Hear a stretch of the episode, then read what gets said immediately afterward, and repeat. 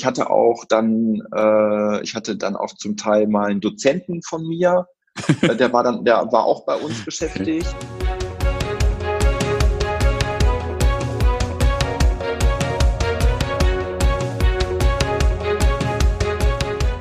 Herzlich willkommen bei der neuen Folge von Dann sehen wir uns in Bielefeld, dem Podcast von Das kommt aus Bielefeld. Mein Name ist Jan-Philipp Platenius und ich habe heute den Eike in der Leitung. Eike, sag doch mal ein paar Sätze zu dir. Ja, moin, Jan Philipp. Also ich bin Eike Jan Dieselkamp, jetzt 39 Jahre alt, verheiratet, bald Familienvater, darf ich sagen. Ähm, und ich bin äh, ja jetzt seit über 20 Jahren Unternehmer in der IT-Branche äh, in und um Bielefeld herum. Wie bist du denn äh, zum Unternehmertum gekommen? Ich äh, erinnere mich daran, dass du es ja, glaube ich, schon ein paar Mal in der Uni erzählt hast, so und die Story war immer relativ lustig. Das dürfen wir natürlich unseren Hörern dann nicht vorenthalten. Ähm, ja, also ähm, ich bin ähm, ich habe mir das nie vorgenommen, Unternehmer zu sein. Ich wusste auch ganz lange gar nicht, was das bedeutet, äh, Unternehmer zu sein. Oder was so der Unterschied ist zwischen Selbstständigkeit und Unternehmertum und so. Ähm, tatsächlich ist es so, dass ich aus dem Dorf Brockhagen komme. Das ist so ein paar Kilometer von Bielefeld entfernt. Und da ähm, sind wir irgendwann mal mit dem Bus zur Love Parade gefahren, so aus, mhm. so quasi die Dorfjugend. Und als wir zurückgekommen sind, irgendwann morgens haben wir in, in einer Kneipe gesessen ähm, und dann hat irgendeiner die Idee gehabt, ey, sowas wie die Love Parade, das machen wir bei uns in Brockhagen auch. Mhm. Und daraus ist dann die Future Parade entstanden. Mhm. Das, äh, das kennen vielleicht einige noch. Also ich bin Jahrgang 80 und äh, fast alle, die mein Jahrgang sind, kennen auch die Future Parade aus Brockhagen. Ich, Leute, die jetzt eher so 10, 20 Jahre später geboren sind, natürlich nicht mehr. Ähm, und da hat das eigentlich angefangen. Also äh, überhaupt schon dieses Vorhaben zu machen, äh, sowas wie die Future Parade, also sowas wie die Love Parade machen wir im Brockhagen auch. Das würde ich heute so als unternehmerische Vision bezeichnen. Mhm. Ähm, das hat auf jeden Fall ziemlich viele Leute aktiviert, mich unter anderem auch. Und ich bin da, ich bin dann in diesem Zuge, in dieses, in dieses, so ein bisschen in dieses Organisationsteam reingerutscht. Und ich war damals in Brockhagen jemand, der Internetzugang hatte und war mhm. damit ähm, qualifiziert, auch eine Webseite zu bauen. Und ich habe dann so 19, ich würde mal sagen 96, 97, habe ich dann eine Webseite für die Future Parade gebaut. Mhm. Und ähm, äh, damit fing dann diese ganze, damit fing dann diese ganze Geschichte im Grunde an. Ähm, und äh, ja, dann habe ich aber auch viel quasi mit dieser Musik auch beschäftigt, also mit mit Techno. Ich habe auch, ich war früher auch mal DJ, das das ähm, das, das kann ich kann ich jetzt so sagen. ähm, und daraus sind am Ende ja auch dann diese Eurodance-Partys in Bielefeld entstanden, mhm. die vielleicht auch noch mal einige kennen. Das ist so quasi so eine Nebengeschichte. Ähm, ja, aber im Grunde legendär halt natürlich. Die legendären Eurodance-Partys, ja. genau. Ja. Aber ähm, ja, also, also die, mein, mein unter, meine unternehmerischen Tätigkeiten praktisch haben ihren Ursprung in einer Techno-Parade in einem 4000-Seelendorf. Ja, nicht schlecht. Das war ja vielleicht auch schon gleich mit die größte unternehmerische Herausforderung dann. ja, also wir hatten da, wir hatten da in diesem Dorf dann bis zu 50.000 Leute, ne? Also das, hm, ähm, stark. Ich, es, es gibt ein, es gibt ein Video ähm, davon, ähm, was ich mal irgendwann von VHS digitalisiert habe. Also es wird, wird auch echt professionell ein Video gedreht. Das dauert eine Stunde. Mhm. Das ist immer mal wieder bei YouTube online und dann gibt es irgendwelche Copyright-Probleme und dann wird das wieder deaktiviert. Ich stelle es mhm. dann wieder online. Ähm, also ähm, ja, aber äh, es lohnt sich ab, es lohnt sich einfach mal vielleicht Future Project bei Google mal Google Bildersuche einzugeben, damit man sich einen Eindruck davon machen kann, was da los war. Okay. Und dann hast du gesagt, du hast 96 so die erste Website gebaut. Ähm, das war ja noch die absolute Frühphase des Internets, oder? Ja, genau. Da gab's noch, da, da hieß das noch neuer Markt. Da war das noch total, ähm, war das noch total aufregend und spannend. Ähm, da hat auch zum Beispiel eine, eine .com-Domain hat ähm, deutlich mehr, äh, nee, die war günstiger als eine DE-Domain. Ich weiß noch, eine DE-Domain hat irgendwie, hat irgendwie 350 D-Mark gekostet ungefähr zu der Zeit. Also nur, nur die Domain. Und eine .com-Domain hat irgendwie nur 200 oder 150 Dollar oder so gekostet. Deswegen hatten wir uns entschieden, auch eine .com-Domain dann zu mhm. wählen, weil es günstiger war.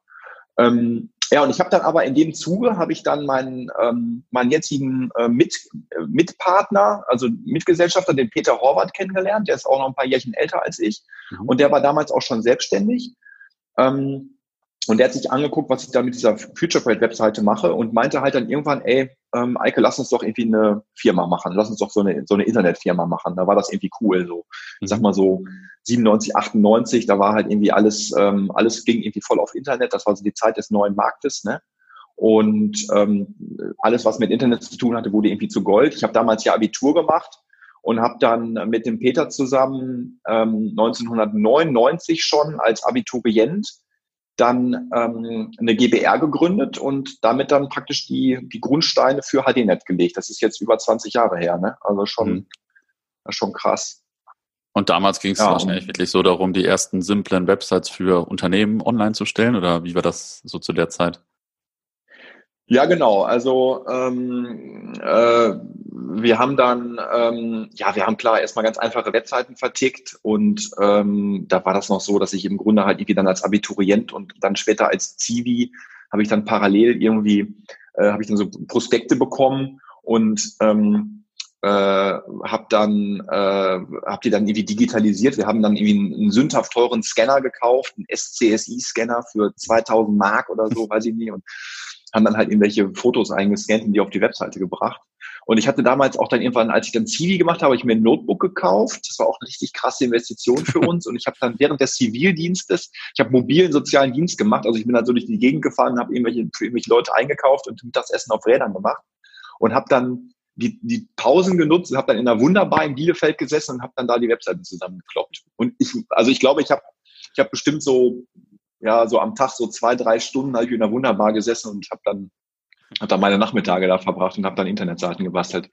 Und ich glaube, ich war damals dann schon der, ich war, glaube ich, einer der, der bestverdiensten Zivis ähm, in Bielefeld zu der Zeit. Also das äh, kann man schon sagen, das war schon ganz cool. Wie viele Menschen gab es denn überhaupt so zu der Zeit in Bielefeld, die Internetseiten programmieren konnten? Boah, ey, kann ich dir gar nicht sagen. Ich glaube, das ist schon eine, das war schon eine Inselbegabung. Also ja. ähm, das war schon sehr ungewöhnlich und deswegen, ähm, ich meine, ich war damals ja 19 oder 20 dann. Du gibst ja normalerweise einem 20-Jährigen nicht solche Aufträge. Ähm, ich hatte halt noch den Peter dabei, der war dann nochmal mhm. schon mal zehn Jahre älter. Das war, ich meine, mit 20 ist ja ein 30-jähriger uralt, ne? Ja. Ähm, und ähm, äh, heute sehe ich das wieder ein bisschen anders, aber ähm, Peter war dann schon so der, die Vertrauensperson und ich war dann so der, ich war dann so der Nerd, der, der, der, der akzeptiert war als derjenige, der das kann. Ne? Und mhm. Peter war dann der seriöse Ansprechpartner. Mhm. Und ähm, ja, das, das, äh, das war schon was Besonderes zu der Zeit, keine Frage. Also ich, ähm, klar kennt man sich dann halt irgendwie so in so einer Szene, mhm. ähm, aber viele waren das nicht tatsächlich, ja. Ähm, und dann hast du nach dem Zivildienst, äh, habt ihr dann die Firma richtig gemacht oder du hast dann studiert oder wie ging das dann weiter? Ja, ich bin da halt, ähm, ich bin da einfach immer so weiter reingerutscht. Also wir haben ja immer weiter Aufträge bekommen und das lief mhm. irgendwie immer so. Und das ist ja auch aus dem Kinderzimmer heraus dann entstanden. Irgendwann haben wir dann auch mal Büroräume gemietet, aber da sind wir auch so ein bisschen zugekommen wie die Jungfrau zum Kind. Ähm, das war auch eher so ein quasi so ein, ja, so, ja, war eine Opportunity und dann haben wir die dann irgendwie ergriffen. Okay, mieten wir jetzt mal Büroräume, obwohl wir die eigentlich auch nicht brauchten.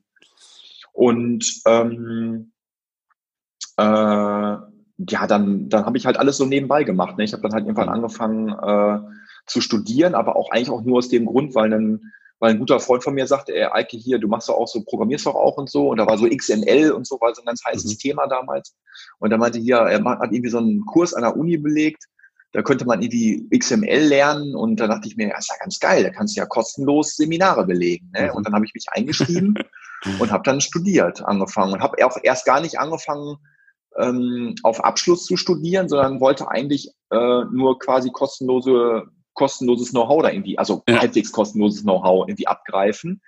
Ähm, ich habe auch praktisch jede, jede Reform miterlebt, die es da, die es da was Studiengebühren, Ja, Nein und Co. angeht, äh, habe ich alles so miterlebt und äh, habe angefangen in der Uni, da durfte man noch rauchen und inzwischen darf man das ja nicht mehr. Äh, habe da auch jede Stufe miterlebt und habe dann parallel, ich habe dann parallel studiert. Also viele, viele studieren ja und gründen parallel ein Unternehmen und ich hatte das mhm. Unternehmen, habe dann halt parallel dazu studiert.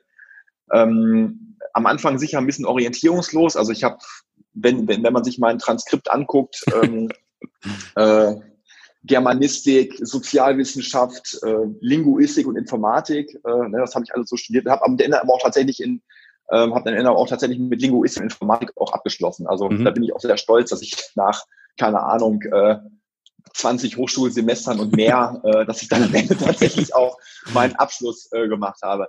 Hat aber den Vorteil, ich habe natürlich sehr viele Leute, äh, sehr viele Leute in der ja. Zeit kennengelernt, ne? weil ich ja sehr lange studiert habe, habe ich auch sehr viele, sehr viele Leute an der Uni kennengelernt. Das ist äh, heute auch echt ein Vorteil. Weil du die in Teilen dann auch direkt für eure Firma rekrutieren konntest oder äh, gab es da ja, eine Überschneidung? Ja, genau. Also, äh, also ähm, ich will jetzt nicht lügen, aber mindestens ein mindestens ein Kommilitone von mir arbeitet auch heute noch bei uns. Mhm. Ähm, ich hatte auch dann, äh, ich hatte dann auch zum Teil mal einen Dozenten von mir, äh, der war dann, der war auch bei uns beschäftigt. Ja, geil. Ähm, und ja, durch die, durch die Nähe zur Uni und dann, weil man selber ja auch Student war, äh, hat man da schon viel rekrutiert. Und jetzt ist es natürlich auch so, dass ich jetzt viele Leute, mit denen ich zusammen Informatik studiert habe, das sind jetzt halt, das sind jetzt auch ganz oft welche dabei, die Info-Ansprechpartner in den Firmen oder unserer Kunden dann halt sind. Ne? Und ähm, ja, es ist immer gut, Leute zu kennen. Ne? Also Kontakte ja, schaden immer nur dem, der sie nicht hat. Und, ja. so, so eine gemeinsame Studienzeit, die ist natürlich immer für alle besonders. Ja, ähm, jetzt hast du oder haben wir ein bisschen über die Anfänge gesprochen. Ähm, erzähl doch mal, was macht ihr heute? Wie groß seid ihr heute und so weiter? Ja, ich habe jetzt vor, ähm, äh, ich habe ähm, mit, dem, mit dem Peter zusammen ähm, äh, der hat noch, der hat parallel noch ein IT-Systemhaus mhm. ähm, auch aufgebaut und da habe ich dann letztes Jahr im Sommer auch noch die, Ant äh, auch, ähm, die andere Hälfte der Anteile dazu gekauft von einem anderen Partner. Okay. Äh, das ist ist äh, HO-Systeme in Halle und ähm, das ist ein klassischer, klassisches IT-Systemhaus, ähm, wo man, wo man seine IT-Software und Hardware kauft, aber vor allem halt auch äh, Services einkaufen kann. Ähm, und HDNet hat damals ja angefangen, ähm, ja, klassische Internetseiten zu bauen. Das hat sich äh, Gott sei Dank halt enorm verändert, ähm, weil dieses Thema, äh, ich sage jetzt mal so Digitalagentur, ähm, ja. finde ich jetzt aktuell äh, nicht so attraktiv, ehrlich gesagt. Ähm, das ist so die transformierte Werbeagentur. Ne? Ähm, ja. das, das haben wir damals gemacht. Da haben wir uns Gott sei Dank vor ein paar Jahren von verabschiedet von dem Thema und äh, sind jetzt hauptsächlich Dienstleister für Softwareentwicklung. Also das, was äh, wir sind so im Grunde die outgesourcete Entwicklungsabteilung für viele Unternehmen, die mhm. sich vielleicht mit einem Projekt dann ähm, äh, beschäftigen und das halt, das halt ähm, extern entwickeln lassen wollen, weil sie kein eigenes Software-Team aufbauen ähm, können oder wollen oder es nur temporär machen und dann haben wir halt dann vermieten wir im Grunde halt Teams an unsere Kunden und entwickeln für die dann eine Software.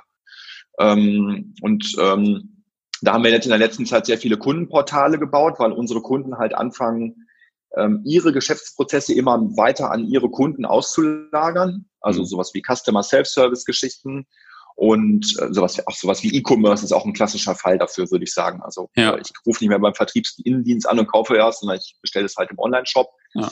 Bei Online-Shopping jetzt nicht so unser, ähm, unser Steckenpferd ist, sondern eher so dieses Thema Customer Self-Service und Kundenprozesse.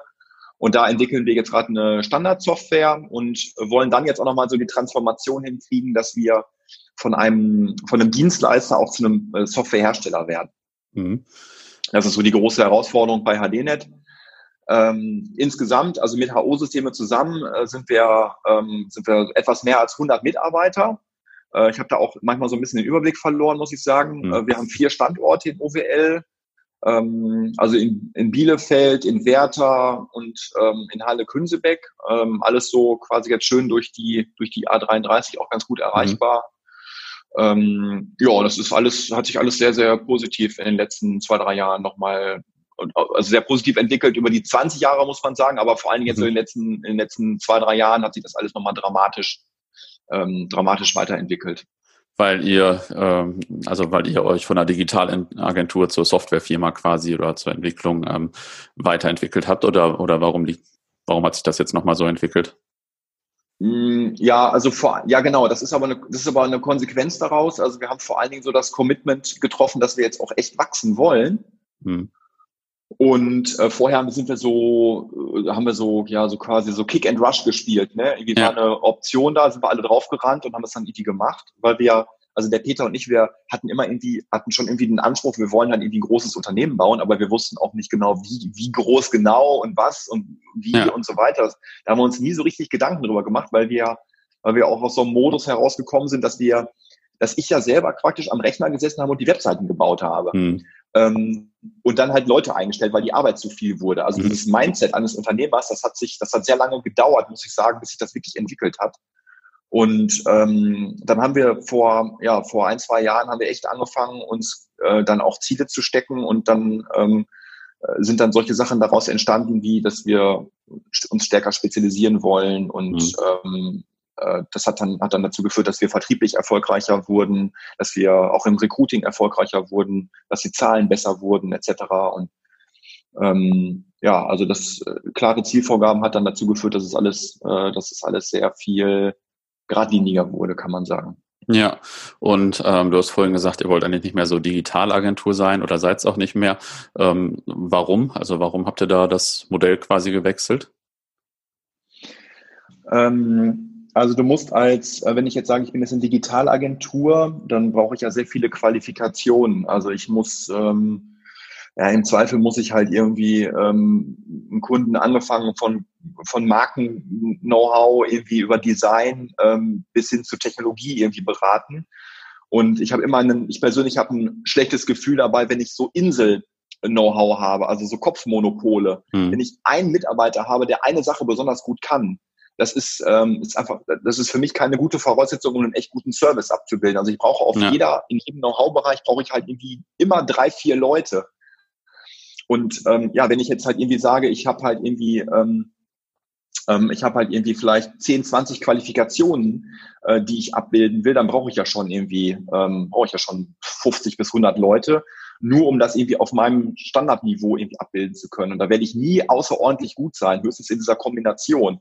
Ja. Also haben wir uns dann entschlossen zu sagen, okay, wir müssen halt irgendwie unser Portfolio ein bisschen eindampfen, radikal eindampfen eigentlich, mhm. ähm, damit wir halt genug Kapazität haben, und auch, ähm, und auch echte Spezialisten ausbilden können ähm, und selber dann halt auch echter Spezialist sind. Ähm, anders ist das für mich nicht möglich. Und wenn ich mir mal angucke, was zeichnet denn wirklich große Unternehmen aus? Also hm. ähm, wo, wofür stehen die? Dann ist das ja meistens eine Sache, die sie besonders gut können. Ne? Hm. Und nicht irgendwie die gesamte Bandbreite. Und insbesondere als Dienstleister ähm, ist es, glaube ich, wichtig, dass man eine Sache besonders gut beherrscht. Hm. Also sich für alles zu entscheiden, ist für mich keine Strategie, mhm.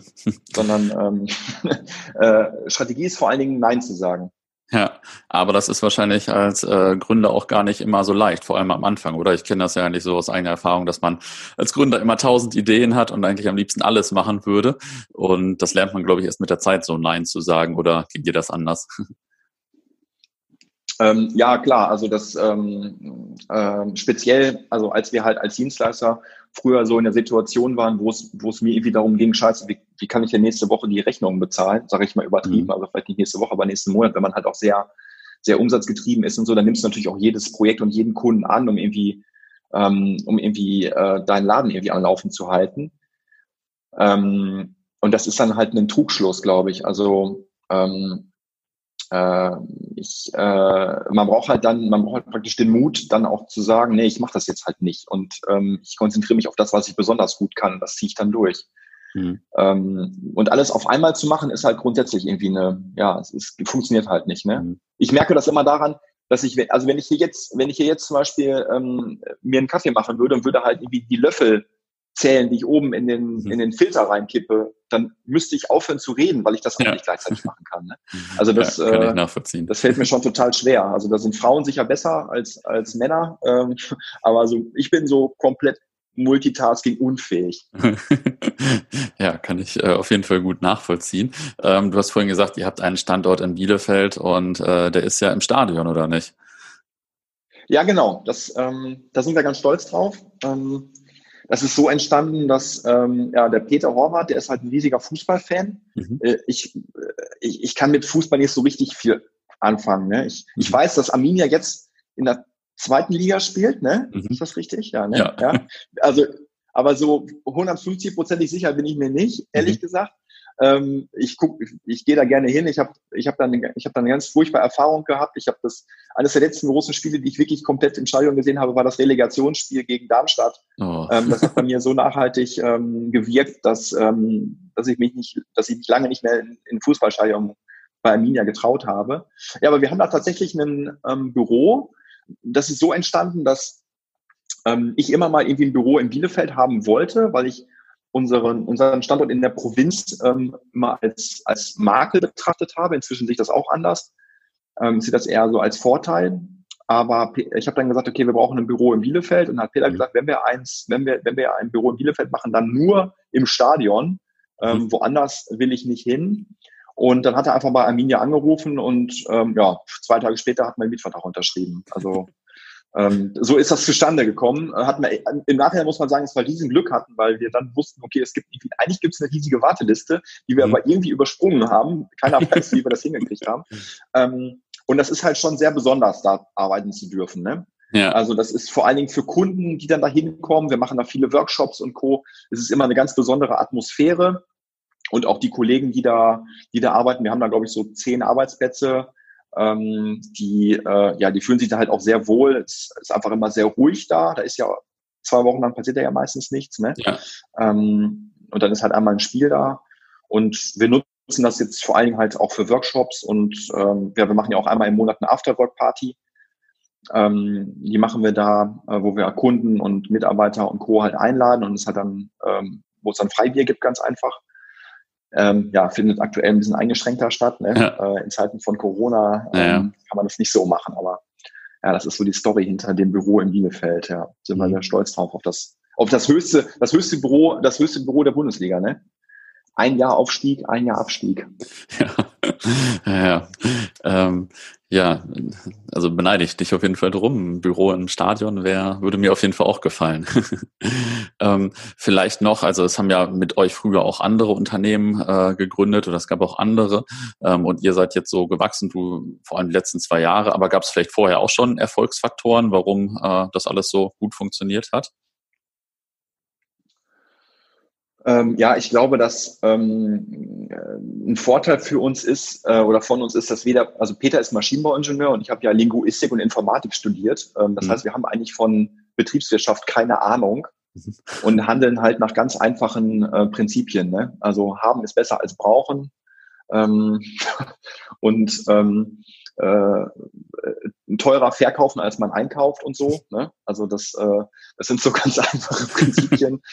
ähm, und ich glaube, das, das war halt auf jeden Fall ein Erfolgs, ähm, das war auf jeden Fall mal ein Erfolgstreiber, ähm, äh, den wir hatten. Aber wichtig ist natürlich auch jetzt, dass wir halt irgendwie kapiert haben, dass man mit so einer, mit so einer Mentalität jetzt auch nicht unbedingt 100 Mitarbeiter führen kann oder ein Unternehmen damit führen kann, ähm, weil man ja auch im Grunde alles selber gemacht hat. Also Peter und ich konnten halt alles tatsächlich selber und wir haben auch jeden Job im Unternehmen selber gemacht eine Zeit lang. Inzwischen gibt es Stellen, die wir nicht, die wir nicht selber mal gemacht haben, mhm. ähm, die wir nicht nachvollziehen können, was die Kollegen da machen. Ähm, und ähm, das, also ganz lange war das sicher ein Erfolgsfaktor, dass wir halt alles selber sehr gut beurteilen konnten. Und jetzt heute ist es eher die Herausforderung, dass wir unterscheiden können, was ist etwas, was wir selber als Geschäftsführer und Inhaber gut können und wo brauchen wir halt Leute, die das anders mal schon woanders gelernt haben und mhm. die von deren Know-how wir da jetzt profitieren können. Ähm, also ich glaube, so mit 10, 15 Mitarbeitern ist man da ziemlich, ähm, ist man da ziemlich easy aufgestellt, dass man keine großartigen Strukturen braucht und sehr agil irgendwie sowas gerade mal schnell in der Küche gerade besprechen kann und entscheiden kann. Ähm, aber jetzt muss man sich halt überlegen, okay, wo geht halt die Reise halt auf Dauer hin und was braucht man jetzt dafür? Ähm, um, ähm, um alle halt auch alle Kollegen und Kolleginnen irgendwie mitzunehmen und ähm, das Unternehmen halt weiterzuentwickeln. Also dieses Thema der Organisationsentwicklung ist halt jetzt so das größte, die größte Herausforderung, denke ich. Und ähm, euer, ähm, euer Thema hat sich ja auch, ähm, oder, oder euer Themenumfeld hat sich auch so ein bisschen geändert. Also Internet ist jetzt ja ganz anders oder IT generell. Ähm, ich weiß nicht, ist das auch eine Herausforderung oder wie hat sich das aus deiner Sicht so entwickelt? Also ich habe immer gesagt, dass das, ähm, das nächstes Jahr geht's erst richtig ab. Ne? Das sage ich mhm. schon seit, äh, das sage ich schon mhm. irgendwie seit echt, keine Ahnung, 10, 15 Jahren oder so. Ich glaube, mhm. dass, also die Entwicklung ist natürlich sehr dynamisch, aber ich glaube, ich erwarte eigentlich immer von der, vom nächsten Jahr erwarte ich deutlich mehr, als es dann eigentlich tatsächlich mhm. eintritt. Also ähm, äh, ich, ich glaube, dass ähm, dass ich, dass, dass wir uns da, dass, dass, dass da noch Dinge auf uns zukommen, die halt so Otto normal einfach noch gar nicht auf dem Schirm hat. Also das ist einfach keine, man mhm. muss sich einfach darüber klar sein, dass es keine, dass es keine lineare Entwicklung ist, sondern dass es, dass es eine exponentielle Entwicklung ist und damit haben wir Menschen einfach Probleme, das nachzuvollziehen. Ne? Ja. Ähm, also wenn man sich überlegt, irgendwie hier dieses Beispiel mit dem Handy, ich, ich stelle mal gerne mal die Frage, äh, was, was war die populärste App ähm, auf dem Handy ähm, bei der Fußball-WM im eigenen Land? Ähm, du, wann, da gab es noch keins, oder? WM? Da auch kein Smartphone 2006. Ja, genau. Du bist, ja, ja, genau. Du bist einer der wenigen, die das, die das, die das wissen. Ähm, also ich kann mich noch sehr gut an die WM im eigenen Land erinnern, mhm. äh, aber für mich ist es, für mich ist es völlig unvorstellbar, dass wir damals noch keine Handys hatten. Also keine, ja. doch Handys hatten wir, aber wir hatten keine Smartphones. Keine Smartphones. Ja. Das kann man sich gar nicht vorstellen. Das, ähm, und das ist halt, das ist jetzt, gut, das ist jetzt halt auch wieder 14 Jahre her, schon krass natürlich, ne? Mhm. Ähm, aber ähm, diese Entwicklung ist halt so, so rasant, so dynamisch, das können wir uns halt, da können wir, können wir echt schwer abschätzen, was halt nächstes Jahr passiert. Und die meisten hängen halt in ihrer Vorstellung da deutlich hinterher. Das ist so meine Einschätzung. Jetzt ist das ja mittlerweile auch schon ein bisschen, äh, also das Internet ist ja, sage ich mal, amerikanischer, wird vielleicht auch noch chinesischer oder so. Also es gibt jetzt viele große Plattformen, die äh, vor allem aus den USA kommen. Äh, hat sich dadurch für euch auch irgendwas geändert oder ähm, aus deiner Sicht vielleicht auch auf andere Unternehmen? Wie ist das so? Also ähm, auf unser jetzt auf unser Dienstleistungsgeschäft. Also es ist jetzt nicht so, dass wir ähm, dass wir jetzt irgendwie, äh, wir profitieren natürlich eher davon, was die Großen halt jetzt machen, also die großen Amerikaner, also die GAFAs, ne, Google, Amazon, mhm. Facebook, ähm, Apple und ich, man muss eigentlich auch Alibaba eigentlich dazu nennen. Ähm, da profitieren wir eher davon. Es ist jetzt nicht so, dass wir jetzt einen Kunden verloren haben, der jetzt irgendwie von, von Google aufgefressen wurde oder so. Mhm. Aber ich bin der Meinung, dass man sich nicht an denen orientieren sollte. Also es wird, ich kann mir nicht vorstellen, dass es die, dass es die europäische Suchmaschine gibt. Äh, mhm. Ich glaube, dass der, da sind so einige Züge abgefahren. Das, das muss man sich irgendwie bewusst sein. Und diese großen Quasi-Monopole jetzt anzugreifen, wird, glaube ich, jetzt schwer. Ähm, ich glaube eher, dass es halt, dass, dass man sich wieder darauf zurückbesinnen muss, als, als Deutschland sozusagen, dass wir halt ja Weltmarktführer äh, im Thema Weltmarktführer sind, indem wir das mhm. halt, indem wir viele kleine Spezialisten sind, ähm, diese diese äh, äh, gut gemeinten Hidden Champions überall, ne? also was mhm. man so sagt. Ähm, und darauf muss man sich eigentlich besinnen, dass man halt, dass man halt weiter Spezialisierung aus, ausprägt. Äh, gegen die Großen, ähm, gegen, äh, gegen diese GAFAs äh, anzutreten, das ist, da ist jetzt doch abgefahren auf jeden Fall. Ja, mhm. sehe ich schon so. Ist ja auch für Geschäftsmodelle relevant, die vielleicht darauf aufsetzen oder deren, die dann vielleicht dadurch nicht mehr funktionieren, dass es so große Plattformen gibt. Aber wenn du jetzt äh, so andere Unternehmen siehst, Kunden oder von befreundeten Unternehmern und so, äh, wie ist denn so aus deiner Sicht so der Stand der Digitalisierung, wenn du selbst schon seit 20 Jahren sehr digital bist? Ähm, ja, ich bin, ich meine, ja, einerseits, ich bin, äh, ich freue mich re regelmäßig, weil ich natürlich Dienstleister in dem Bereich bin und halt dann Projekte machen kann. Mhm Andererseits bin ich oft echt erschrocken, wie schwach wir da größtenteils aufgestellt sind. Ähm, aber schwach im Sinne von gar nicht mal was, ähm, was an, an Systemen und Infrastruktur vorhanden ist, sondern was so das, was so das Mindset angeht und was das was die Beurteilung des Potenzials dahinter angeht. Mhm. Das ist, das finde ich so erschreckend, dass, ähm, dass man glaubt, man muss jetzt nur sein seine Prozesse irgendwie so ein bisschen digitalisieren. Also zum Beispiel jetzt sagen, okay, ich fülle jetzt, ich habe jetzt hier meine, äh, ich habe jetzt hier meine Dokumentenablage und fülle jetzt ein Dokumentenmanagementsystem ein, indem ich jetzt meine mhm. Dokumente einscanne und dann Workflows darüber ablaufen lasse und schon bin ich digital. Das ist, mhm. das, das, das, da fehlt es ja auch schon ganz oft, ja, mhm. am, am, am Commitment. Ähm, und dann aber halt irgendwie die Kreativität zu sagen, ja, ich denke mal darüber nach, wie kann ich denn mein, wie kann ich denn mein Business neu denken durch Digitalisierung? Und da, da mache ich mir echt Sorgen, weil da halt einfach die Ideen nicht vorhanden sind. Ja. Ähm, ich glaube, das liegt einfach daran, dass es den Unternehmen zu gut geht. Also gut, das wird sich jetzt vielleicht durch Corona noch mal ein bisschen ändern. Ja. Ähm, aber ich habe auch keine, ich habe so, es fehlt so dieser Sense of Urgency, ne? Also ich habe mhm. jetzt keine Notwendigkeit, irgendwas zu verändern, weil mein Business ja gut läuft. Und ach, dieses Digitalisierungsthema, es ist so ein Luxusding. Mhm. Ähm, weil ich, weil es ist noch keiner pleite gegangen, ne? So richtig. Ich denke mal, mhm. das ist, äh, das finde ich eigentlich so das, das Traurige an der Entwicklung hier zum Beispiel von Gary Weber. Ich finde das natürlich, ich habe in Halle Abi gemacht ne, und habe deswegen halt auch eine gute eine, eine Verbindung zu Gary Weber ähm, und ich finde das total schade, dass, dass so ein großes Unternehmen tatsächlich jetzt so leidet. Aber was ich echt schade finde, tatsächlich ist, dass, dass, dass ähm, Gary Weber gar nicht an der Digitalisierung zugrunde gegangen ist.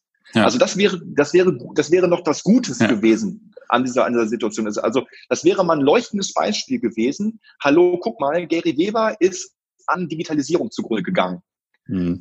Also weil sie es vielleicht verpennt haben. Haben sie vielleicht auch an manchen Stellen, aber das waren sicher auch andere Gründe, das will ich jetzt gar nicht, da will ich jetzt ja. gar nicht anmaßen, das zu beurteilen. Aber also dieses Beispiel fehlt, dass mal jemand echt ähm, kaputt gegangen ist, ein echtes Unternehmen, ein gesundes Unternehmen vielleicht vorher, was jetzt daran kaputt gegangen ist in unserem direkten Umfeld, weil es nie, sich nicht digitalisiert hat. Das fehlt noch, das Beispiel.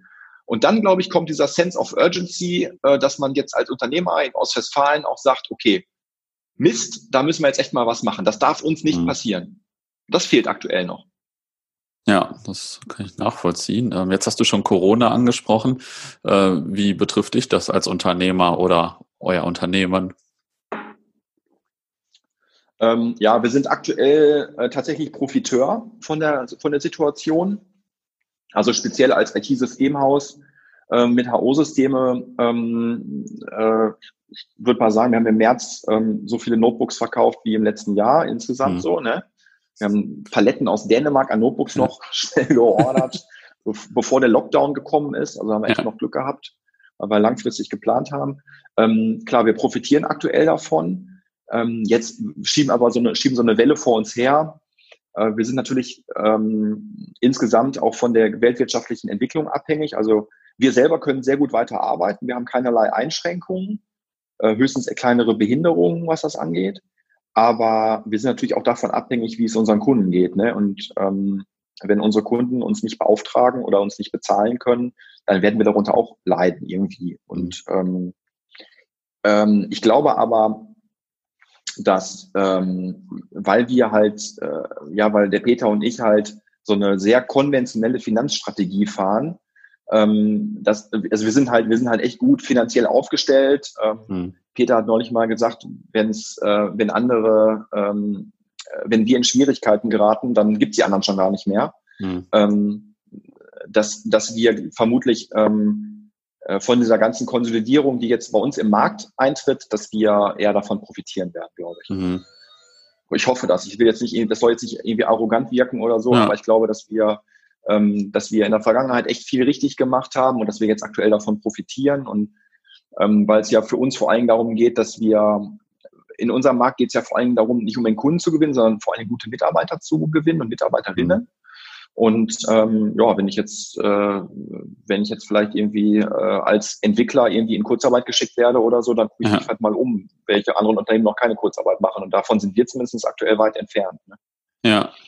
Und so im täglichen Doing, ihr seid äh, wahrscheinlich relativ simpel so auf Homeoffice umgestiegen, oder? Weil das in eurem Bereich wahrscheinlich ein bisschen einfacher ist ja, das war halt super easy. Also wir sind ähm, das, äh, ich, also vor dem, vor dem, vor den, nicht, man darf ja nicht sagen Lockdown, sondern das waren ja die Ausgangsbeschränkungen. Das hat mhm. ja, ähm, das hat ja Angie an einem Sonntagabend irgendwie mitgeteilt und ich war da in der Woche davor war ich im Skiurlaub. Gott sei Dank nicht in, Gott sei Dank nicht in Ischgl, sondern ich war in Garmisch-Partenkirchen auf der guten Seite der Macht praktisch und ähm, äh, war immer schon so informiert über einen, über einen alten Freund von mir, der, der ist Lungenfacharzt an der Charité und der hat mir immer schon irgendwie einge, eingebläut, ey, sieh zu, dass du Nudeln kaufst, ja, da kommt was Großes auf uns zu, als das noch gar nicht, als es noch mhm. gar nicht Thema war und deswegen war ich auch ziemlich hysterisch und ähm, wir hatten schon längst beschlossen, dass wir an dem Montag alle, dass das Büro zu ist an dem Montag und alle waren ja. vorbereitet es war keiner mehr am Montag in dem Büro und das kam für uns überhaupt nicht überraschend. Wir hatten genug Zeit, mhm. uns darauf vorzubereiten und haben es dann auch entsprechend umsetzen können. Äh, von daher, ähm, ja, wir, das, der einzige Prozess, den wir echt nicht so gut abbilden können, ist die Post, die tatsächlich noch zu uns kommt. äh, es gibt ja immer noch Leute, die schicken uns Briefe und stecken die, die, der Postbote steckt in, in den Briefkasten und das, da mussten wir uns echt, da mussten wir echt irgendwie organisieren, scheiße, wer, äh, wer holt denn die Post aus dem Postkasten? also das ist, das ist, äh, ja. Das ist tatsächlich noch nicht digitalisiert bei uns. Dann haben wir noch, einen, haben wir noch einen blinden Fleck gehabt. Na, wenn das ein Problem ist, dann äh, ist das ja, dann läuft es ja. ja ganz gut auf jeden Fall. genau. ja, aber klar, ich meine, es ist halt so, dass ähm, wir vermissen das alle, ne? Also wir vermissen irgendwie das Büro und auch gemeinsam jetzt irgendwie mal eine Besprechung zu machen oder so, das vermissen wir schon. Ähm, und ich freue mich auch drauf, dass wir bald wieder halt irgendwie halbwegs vernünftigen Betrieb haben. Aber ähm, ich denke schon, dass die, dass die Welt nach Corona eine andere sein wird und dass ähm, wir vor allen Dingen auch einen deutlich höheren Anteil an, an Homeoffice und Remote-Arbeit ähm, haben werden. Und ähm, ich werde jetzt, ich werde jetzt auch, was unser Recruiting zum Beispiel betrifft, werde ich jetzt nicht mehr das auf die Region OWL irgendwie begrenzen, sondern im Grunde genommen sind wir jetzt offen für den Rest der Welt. Ja. Also, ähm, ich bin da ganz entspannt, weil ich merke, dass es auch echt gut klappt. Ne? Ja, ähm, ja auf jeden das, Fall. Ähm, ja. Ähm, hast du vielleicht noch ein paar unternehmerische Tipps für unsere Hörer und Hörerinnen vielleicht? Also auch für welche, die vielleicht jetzt gerade erst anfangen oder so? jetzt gerade jetzt gerade an. Also ich glaube, wenn man jetzt irgendwie durchstartet und sagt, äh, ich mache irgendwie Home Entertainment und mache halt irgendwie Netflix-Konkurrenz, das ist, glaube ich, eine ganz, eine ganz gute Idee. Oder irgendwie Desinfektionsmittel oder Atemmasken, ne? Das glaube ich, sind, glaube ich, jetzt ja, ganz ja. gute Themen, wo man jetzt ein Startup machen könnte. ja, ja, oder jetzt ist, ich sag mal, für Leute, die jetzt vielleicht ein, zwei Jahre dabei sind und mal so groß werden wollen wie ihr. ähm, ja, ich habe das, also ähm, da muss ich sagen, das habe ich, ähm, äh, da habe ich so die größten, die größten Learnings ähm, ähm, praktisch in meinem Privatleben gesammelt, die ich, aus, die, ich, die ich aufs Unternehmerleben übertragen kann, weil ich eine Zeit lang ähm, äh, Triathlon-Leistungssport gemacht habe. Und Triathlon ist halt eine Sportart, die von einem sehr viel Commitment abverlangt und die andererseits auch sehr klar zu messen ist und wo es klare, eindeutige Ziele gibt. Und ich habe da, ähm, ich habe da eine ganze Menge Parallelen gesehen zu meinem unternehmerischen Leben. Also sehe seh ich auch heute noch. Ne? Mhm. Ähm, vor allen Dingen ähm, das, was du, du hast es eben angesprochen, zu viele Dinge gleichzeitig zu machen. Ne? Ähm, das funktioniert als Triathlet nicht. Also ich kann nicht, ähm, ich kann, ich kann nicht heute ähm, fünf Stunden Rad fahren ähm, und danach halt noch irgendwie harte Intervalle auf der Laufbahn machen. Ähm, das, das ist einfach kontraproduktiv. Das funktioniert nicht. Und ich kann auch nicht, ich kann auch nicht Radfahren und währenddessen schon noch ein bisschen schwimmen oder so. Das geht mhm. auch nicht. Also ich kann mich immer nur auf eine Sache gut konzentrieren. Aber wichtig ist, dass ich das konstant mache. Also ich muss jeden Tag trainieren. Und wenn ich, wenn ich das aber mache, wenn ich jeden Tag meine, ähm, meine ähm, ja, zwei Stunden Training mache, jeden Tag vielleicht zwei Disziplinen trainiere oder so, dann bin ich auf Dauer auch erfolgreich. Ähm, und ich brauche halt ein klares Ziel. Ne? Also ich bin eher so der Typ, ich brauche keine, ich brauche nicht unbedingt mehr Zeit, ich brauche eine Deadline. Dann, dann werde ich produktiv. Mhm. Und ähm, ich bin auch nur im Sport wirklich motiviert durch, ähm, durch Ziele, durch Wettkämpfe. Äh, also ich brauche, jetzt aktuell gibt es keine Triathlon-Wettkämpfe, da habe ich, stecke ich mir halt andere Ziele. Da will ich halt jetzt, keine Ahnung, irgendwelche Wattwerte auf dem Fahrrad erreichen oder so. Aber als man noch Triathlon machen konnte, war halt für mich, der Wettkampf war halt das Ziel.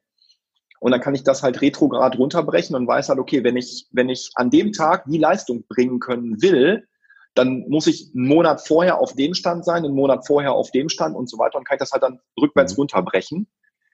Ähm, und dieses, diese, dieses Denken, also ein konkretes Ziel sich zu stecken und dann halt Tag ein, Tag aus immer ein bisschen dafür zu arbeiten, das, das hat mich in meinem Unternehmerleben dann auch stark beeinflusst. Mhm. Ähm, also jeden Tag ein bisschen und das aber konstant und immer dranbleiben und dabei halt ein großes Ziel vor Augen zu haben. Hört sich jetzt so pathetisch an, aber ey, das ist es halt einfach.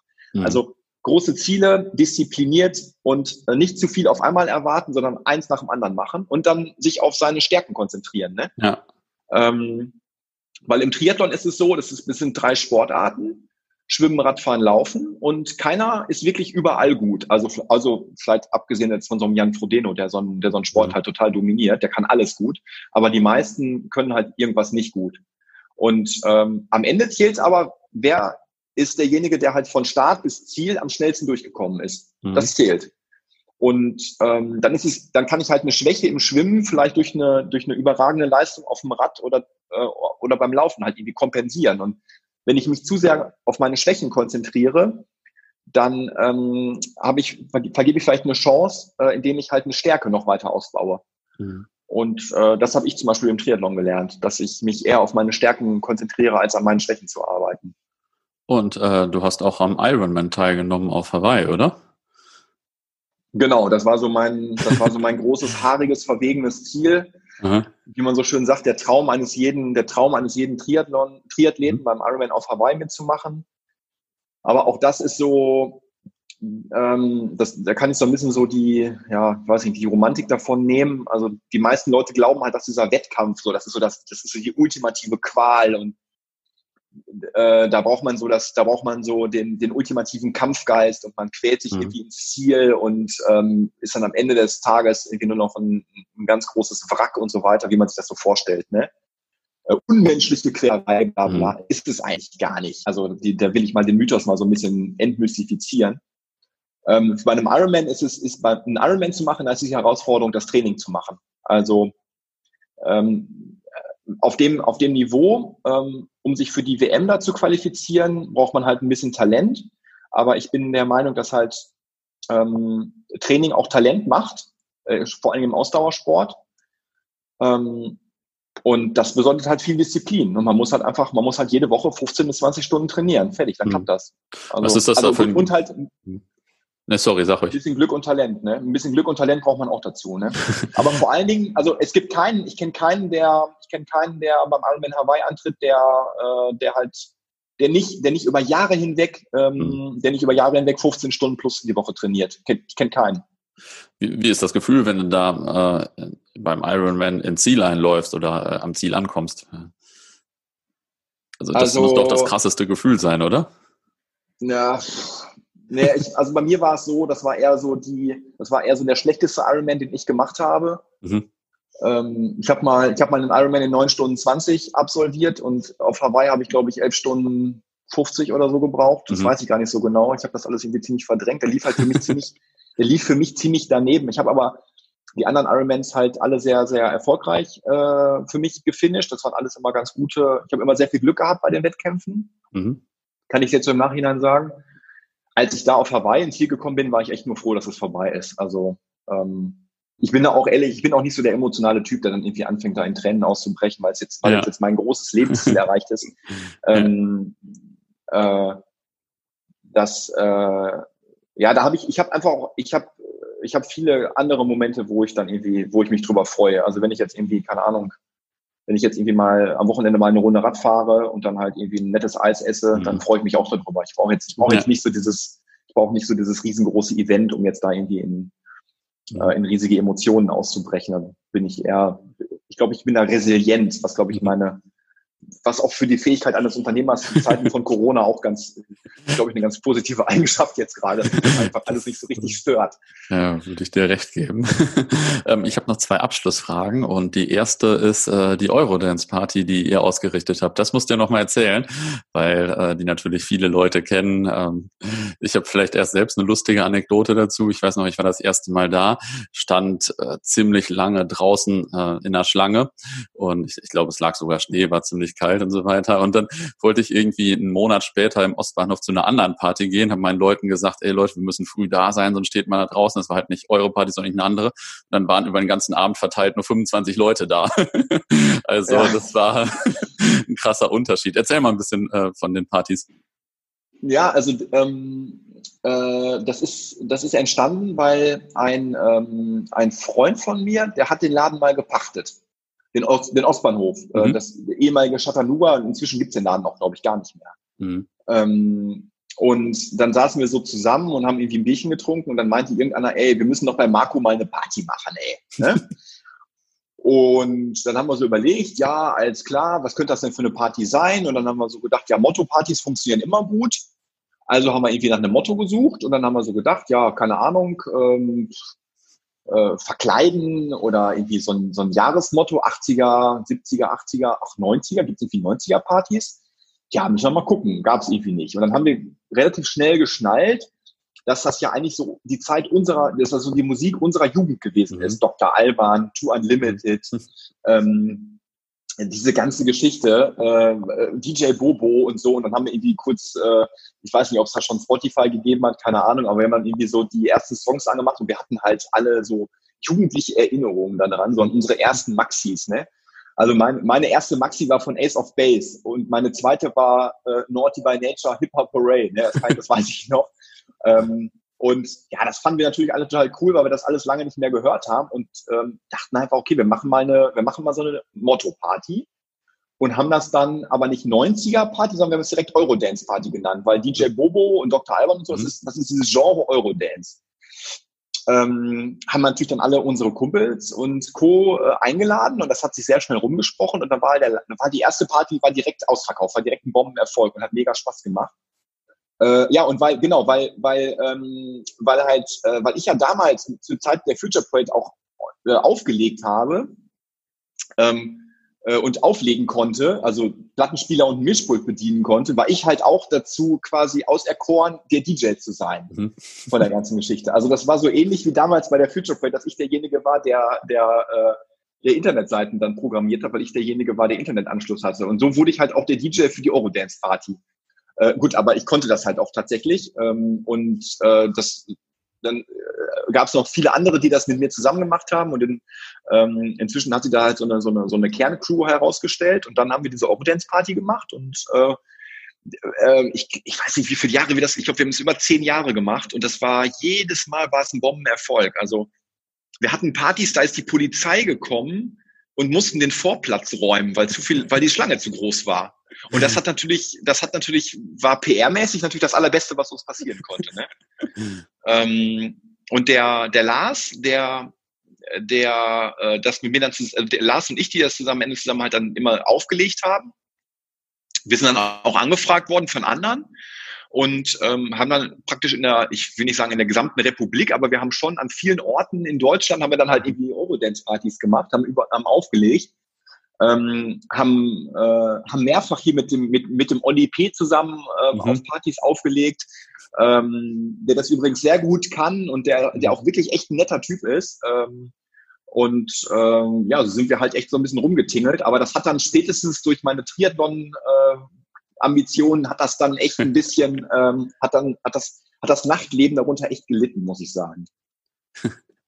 Ja, aber ja. schön, dass wir haben wir uns haben wir uns, mal, wir haben uns auch sicher mal gesehen auf dem Eurodance. Ja, ja, ich denke oder? auch, ich denke auch. Ich war äh, auf jeden Fall häufig und lange da. ja, ja, das, also das, äh, ja, also wir, es ist es ist so geil, weil wir wir kriegen bis heute immer noch Anfragen. Ähm, es ist inzwischen ein bisschen weniger geworden, weil es weil es die Partys ja in Bielefeld nicht mehr gibt. Mhm. Ähm, und ähm, wir, kriegen, wir kriegen immer noch Anfragen von Leuten, die, äh, die, da, die sich auf einer Eurodance-Party kennengelernt haben und dann jetzt heiraten. Mhm. Ähm, und uns natürlich dann für die Hochzeit als DJs haben. Das ist ja geil. Das lehnen wir immer, das lehnen wir immer dankend ab. Ähm, und ähm, es gibt, ähm, wir, wir, haben, wir haben, wir kriegen Fotos von Kindern zugeschickt, die, ähm, die halt dann aus solchen Beziehungen heraus entstanden sind, die sich dann halt bei uns bedanken. Hey, wir haben uns auf eurer Eurodance Party kennengelernt und jetzt haben wir Nachwuchs und hier, hier ist der kleine, hier ist der kleine, guckt euch das Foto an und vielen Dank und so. Also das ist schon, ähm, das ist schon ganz cool. Aber, ja, das ist wirklich ähm, cool. Äh, ich bin, ich bin auch geschäftlich, habe ich da, habe ich da wenig Berührung mit, dass, dass mich jetzt irgendwie mal jemand in so einem Konferenzraum anspricht und fragt, sag mal, bist du derjenige, der, äh, der auf der Eurodance Party auflegt? Ähm, ja, das findet, das, das können die Leute nicht voneinander bringen. Das, mhm. ähm, da ist die Assoziation noch nicht da. Ich weiß auch nicht, ob das irgendwie zuträglich ist. Äh, ja, aber das, äh, ja, das ist auf jeden Fall eine schöne, das ist auf jeden Fall echt ein schönes Kapitel in meinem Leben, diese Eurodance-Partys. Also da, da verbinde ich sehr viele, sehr, sehr, sehr, sehr schöne Erinnerungen mit. Und ich habe sogar, ich habe sogar, genau, ich habe auch meine Frau auf Eurodance-Party kennengelernt. Ach. Tatsächlich, ja. Auf ja, deiner eigenen genau. Party, der, oder? Nicht schlecht. Ja, da, äh, ja, die, äh, wir haben dann auch in Gütersloh in der Weberei haben wir auch aufgelegt und mhm. ähm, ja, ich habe die dann, äh, ich habe die dann tatsächlich das zum ersten Mal. Die hat dann den DJ angesprochen. Mhm. Ähm, also das ist ein bisschen, es ist ein bisschen anders gewesen, muss man sagen. Ähm, aber ja, ich habe ich hab meine Frau äh, habe ich, äh, hab ich auf einer Eurodance-Party kennengelernt, ja. Und das geht sicher vielen anderen auch so. Und das ist natürlich eine schöne, das freut man sich drüber, dass man viele Menschen damit glücklich gemacht hat. Jetzt frage ich ja am Abschluss, äh, zum Abschluss immer nach dem Lieblingsort. Ist das denn dann, also nach deinem Lieblingsort in Bielefeld, ist das denn dann auch der Ostbahnhof? Ja, inzwischen gibt's den ja nicht mehr, mhm. ähm, aber ich kann da nicht mehr dran zurück, aber du hast recht, ich verbinde da sehr viele positive Erinnerungen mit ähm, wie, wie du ja vielleicht auch und wie mhm. viele andere ja, ja. auch, weil die Partys schon echt besonders waren.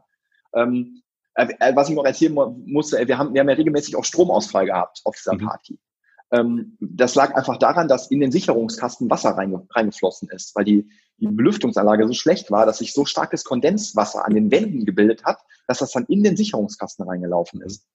Und dann gab es Stromausfall oder Steckdosen sind vollgelaufen mit Wasser und kurzer und dann ist der Strom ausgefallen. Also so, so kann man sich diese Partys vorstellen. Unfassbar. Naja, ähm, ja, aber ähm, tja, Lieblingsort würde ich sagen ist ähm, ist für mich als Läufer auf jeden Fall der so der Hermannsweg zwischen Detmold und Bielefeld. Das ist so mein mein Lieblingslaufgebiet, weil es, es gehört tatsächlich zu den schönsten Laufterritorien, äh, die man hier in der Umgebung weit und breit hat. Ähm, und der Hermannslauf an sich, der jetzt ja leider abgesagt ist, äh, ist sicher auch einer der schönsten, äh, der schönsten mhm. Landschaftsläufe, die ich jemals machen durfte. Ähm, Im Übrigen habe ich mal gehört, dass, ähm, dass man als, äh, um als echter Ostwestfale zu gelten, muss man den Hermann mal gelaufen sein. Und als Laufen gilt alles unter drei Stunden. Das ist kein mhm. Zitat von mir, möchte ich nochmal betonen, sondern das habe ich mal gehört. Ich glaube, das hat der, einer der Gründer vom Hermannslauf mal gesagt. Mhm. Ähm, alles über drei Stunden gilt halt als Gehen. Ne? Also man muss halt mhm. mal irgendwie es geschafft haben, diese Drei-Stunden-Marke geknackt zu haben beim Hermann. Und der Hermannslauf und so der Hermannsweg und so, das ist sicher für mich, wenn ich an Bielefeld denke, jetzt ist das sicher so mein, mein Lieblingsort. Ja, da gibt es mhm. viele schöne, viele schöne Ecken. Hm. Bist du den Hermann mal gelaufen? Ähm, nee, ich stand nur mal am Ziel und habe äh, Leute empfangen. ich, ja, äh, ich denke, das gilt auch, um, also das reicht auch, um Bielefelder zu sein. ja, gut, kannst du es ja mal in Angriff nehmen. Ne? Also ja. jetzt, zu, jetzt, zu Zeiten von, jetzt zu Zeiten von Corona kannst du mal äh, deine Turnschuhe aus dem Keller kramen und mal ein paar Runden da drehen, Promenade hoch und runter. Ich, äh, ich, gute Idee, ich denke mal darüber nach. Vielen Dank, ich werde darüber nachdenken. Ja. Ich danke dir erstmal für das Gespräch. Ja, herzlichen Dank. Danke für die netten Fragen. War sehr interessant.